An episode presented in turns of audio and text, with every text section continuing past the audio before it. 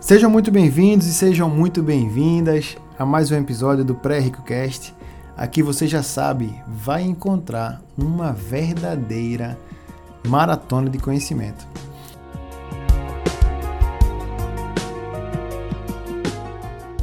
Hoje eu vou trazer aqui um spoiler para vocês. É o seguinte, eu tô dando um pouquinho de foco nesse segundo semestre ao meu canal no YouTube.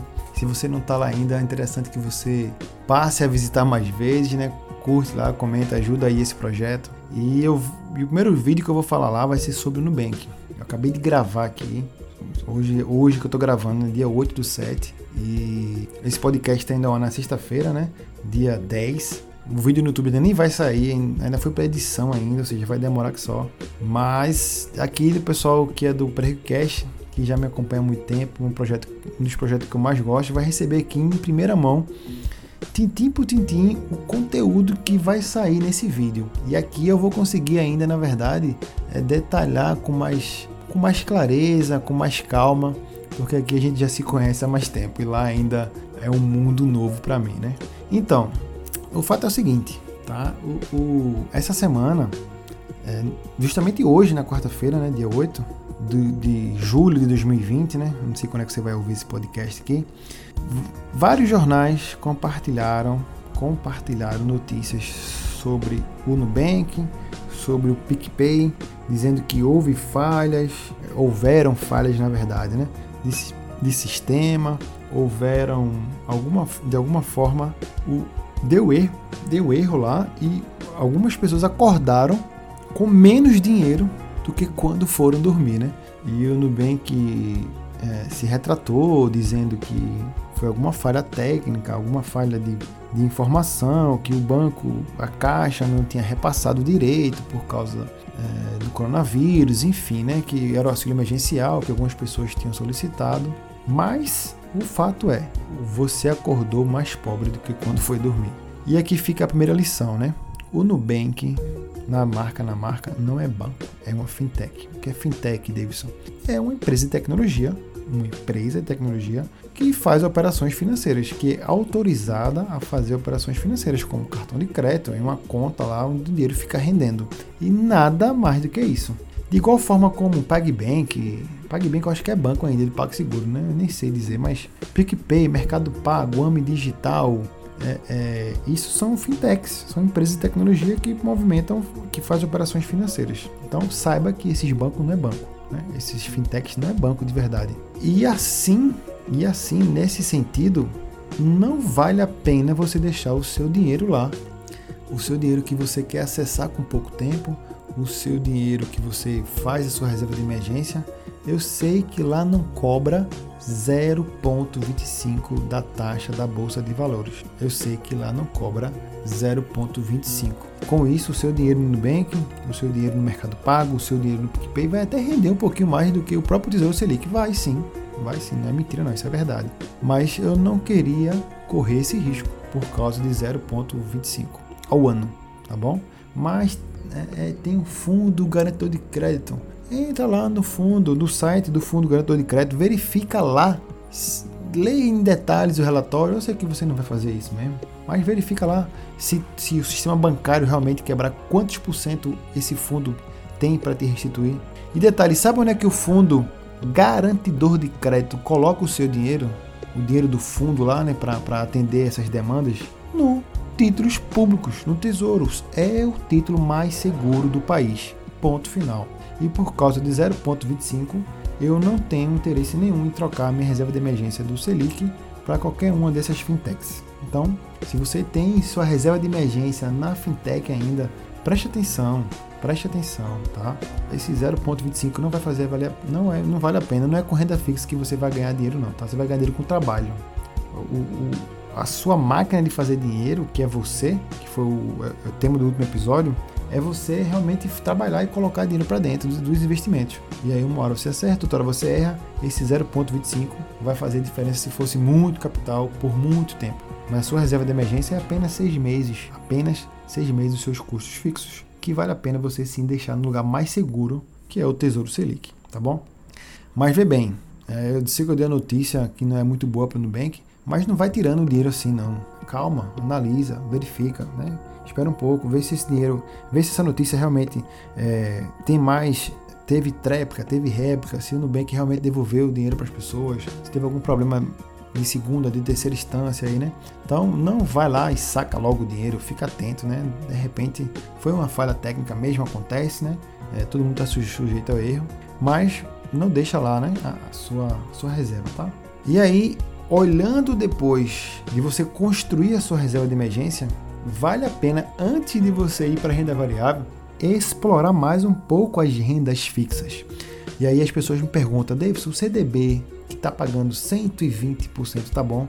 Um CDB que está pagando 200% se tá bom? Aí normalmente eu pergunto, e qual banco? E as pessoas não sabem responder qual é o banco, porque o CDB é um certificado de depósito bancário, algum banco emite esse certificado, está emitindo dívida privada, né, que é o banco está emitindo dívida, você está comprando essa dívida, ele troca esse dinheiro com você por, em troca de 3, 4, 2 anos, te dá uma rentabilidade maior que a Selic. Porque ele vai pegar esse dinheiro e vai emprestar 10, 12, sei lá, 3% ao mês. Então, para o banco que é autorizado a fazer isso, é muito vantajoso. Beleza, beleza. Mas será que esse banco está saudável? Será que se você vai, vai ter que esperar 40 dias para o fundo garantor de crédito restituir o seu dinheiro? Será que isso vale a pena? Se a sua reserva de emergência consegue esperar 40 dias, 30 dias, que for o caso? Eu não sei, né? Então, quando você é, pega um CDB assim que está pagando muito, fica atento, fica atento. Tá? Eu sei que a gente precisa explorar mais um pouco a renda fixa. Se você quiser correr esse risco, tudo bem. Até 250 mil, o, o, o fundo do garantor de crédito vai te restituir. Vai demorar um pouquinho, tem um processo lá, mas nada de, de outro mundo não, tá bom? E aí tem dois indicadores, dois indicadores que eu sempre, desde quando eu aprendi, eu comecei a olhar, né? Para comprar um CDB, para verificar se o banco é saudável. E também ensino no meu curso aos meus alunos, né? E eles são especialistas em achar CDB, né? De não querer ir para renda variável agora, ainda está na renda fixa, e eles procuram muito CDB, né? E é justamente esses dois indicadores que a gente fica discutindo, né? Então, se você vai investir em renda fixa, em CDBs, por exemplo, eu vou te dar aqui dois indicadores e simplesmente esses dois que vai resolver esse seu único problema, tá bom?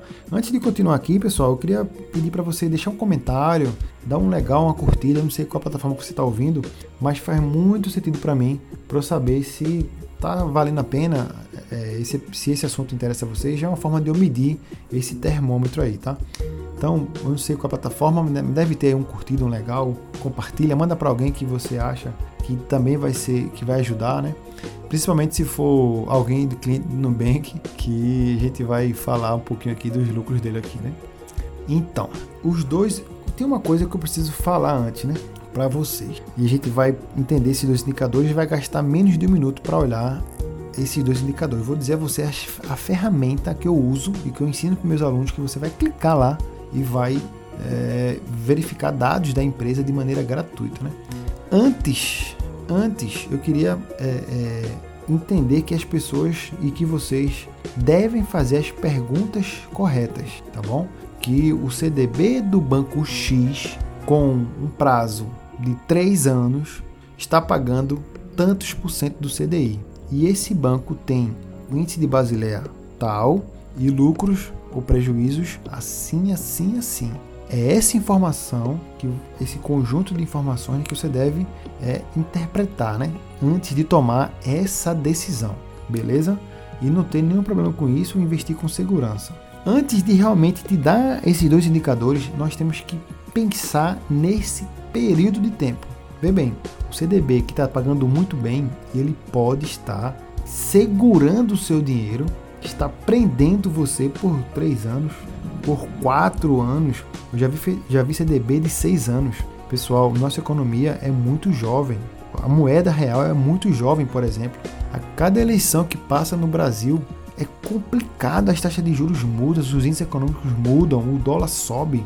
Então, em 2015, por exemplo, nós tivemos inflação de mais de 10%. Então, quando você pega um CDB desse aí em troca de 6 anos, de 7 anos, de 8 anos, fica atento, né? Fica atento. A nossa economia é muito incerteza. Não dá para guardar 6, 8 anos, não. Então, se o seu DB, se o seu CDB que você pegou não, não vencer a inflação, não vale a pena é, ter CDB. E como você está preso a ele, você não consegue abandonar, você não consegue vender esse CDB. Só consegue vender lá no prazo determinado. Isso aí já deve ter passado por uma hiperinflação e o seu dinheiro realmente em, em, em valores absolutos ele não rendeu, né? Perdeu para a inflação. Então, fica atento quando você pega esses prazos muito longos. Fica atento à inflação, que a gente não sabe como é que vai ser daqui a dois anos, três anos, a quatro anos. No site do Banco Central, bcb.gov, você consegue ver esses índices. A ideia é o seguinte: quanto mais prazo você se, é, é faz esse acordo com esse CDB desse banco, mais mais chance você tem de sofrer aí com a inflação e hiperinflação da nossa economia, que é muito, muito pequena ainda, né? Então, o primeiro indicador é o seguinte, é o lucro. E você sabe que empresa que não dá lucro quebra. Empresa que não dá lucro quebra. Então você vai no Google, digita assim, Banco Data. Banco Data. Banco e dados, né? É, resumindo, é isso aí. E no Banco Data são mais, são mais de 409 mil balanços de instituições, 149 bancos, 122 financeiras, 191 corretoras, 1,2 mil cooperativas, são mais de 20 milhões de dados e tudo gratuito. Banco Data, clica no primeiro link que aparecer no Google, você vai aparecer dentro de uma página de, de, de busca lá do Banco Data. Dessa forma, você vai clicar o nome do banco que você quer, Nubank, Inter, Neon, Santander, Bradesco, o banco que você quiser. Você vai clicar lá e vai é, pesquisar, vai, vai, abrir o, o banco, vai, vai, abrir o ícone do banco, a logomarca, aí você vai clicar nesse, nesse ícone e vai abrir um relatório, um resumo do balanço lá, tá bom? E o primeiro indicador que você deve olhar é lucro, se o banco está dando lucro. E pelo incrível que pareça, em 2017 o Nubank teve um prejuízo de 117 milhões, 2018 pouco mais de 100 milhões, 2019 312 milhões, em 2020 até então tem uma parcial aqui de 119 milhões e 800 mil. Então começou mais ou menos, começou a melhorar, piorou e está menos até então, né? Está na parcial 2020. Então, lucro é um fator importantíssimo que deve ser olhado. Né? Eu sei que o banco está reinvestindo em tecnologia e tudo mais, mas um, muito prejuízo por muito tempo não é todo mundo que consegue sustentar, né? Está contando com o dinheiro dos outros, dinheiro de outros investimentos, tá? O segundo índice, o segundo índice é o índice de Basileia.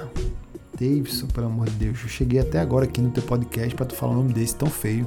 É o seguinte, pessoal, você chegou até aqui, né? Você está subindo de nível, né? O nome é feio, mas é um, é um fator técnico, é um, um índice importante na hora de medir o, a saúde financeira do banco, né?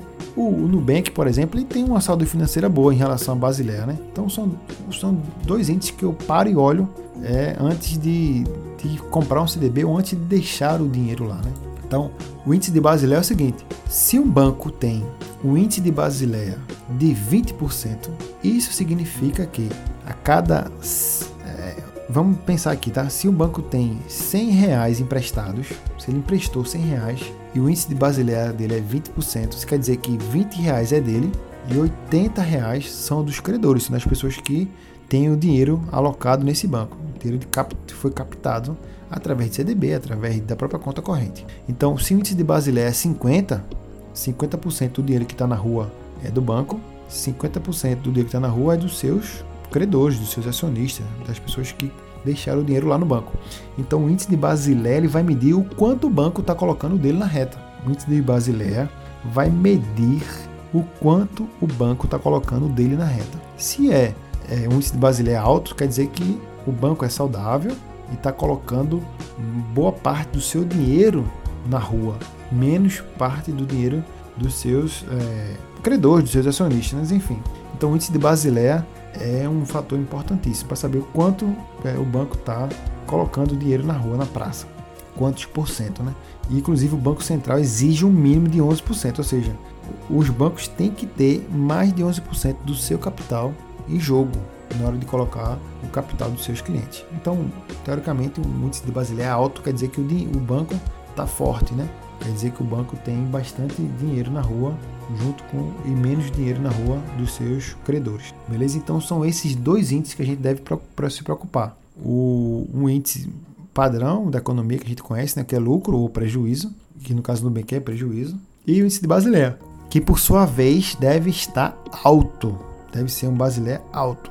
Isso quer dizer que o banco está com mais dinheiro dele na rua do que o seu também. Beleza, turma? Eu sinceramente tenho queria muito que fizesse total sentido isso para você. Se ficou alguma dúvida, me procura na rede social, me manda um direct lá no Instagram, tá? Essas são as formas que eu, que eu olho, que eu ensino para os meus alunos e que dá certo, que vem dando certo há bastante tempo, por sinal, né?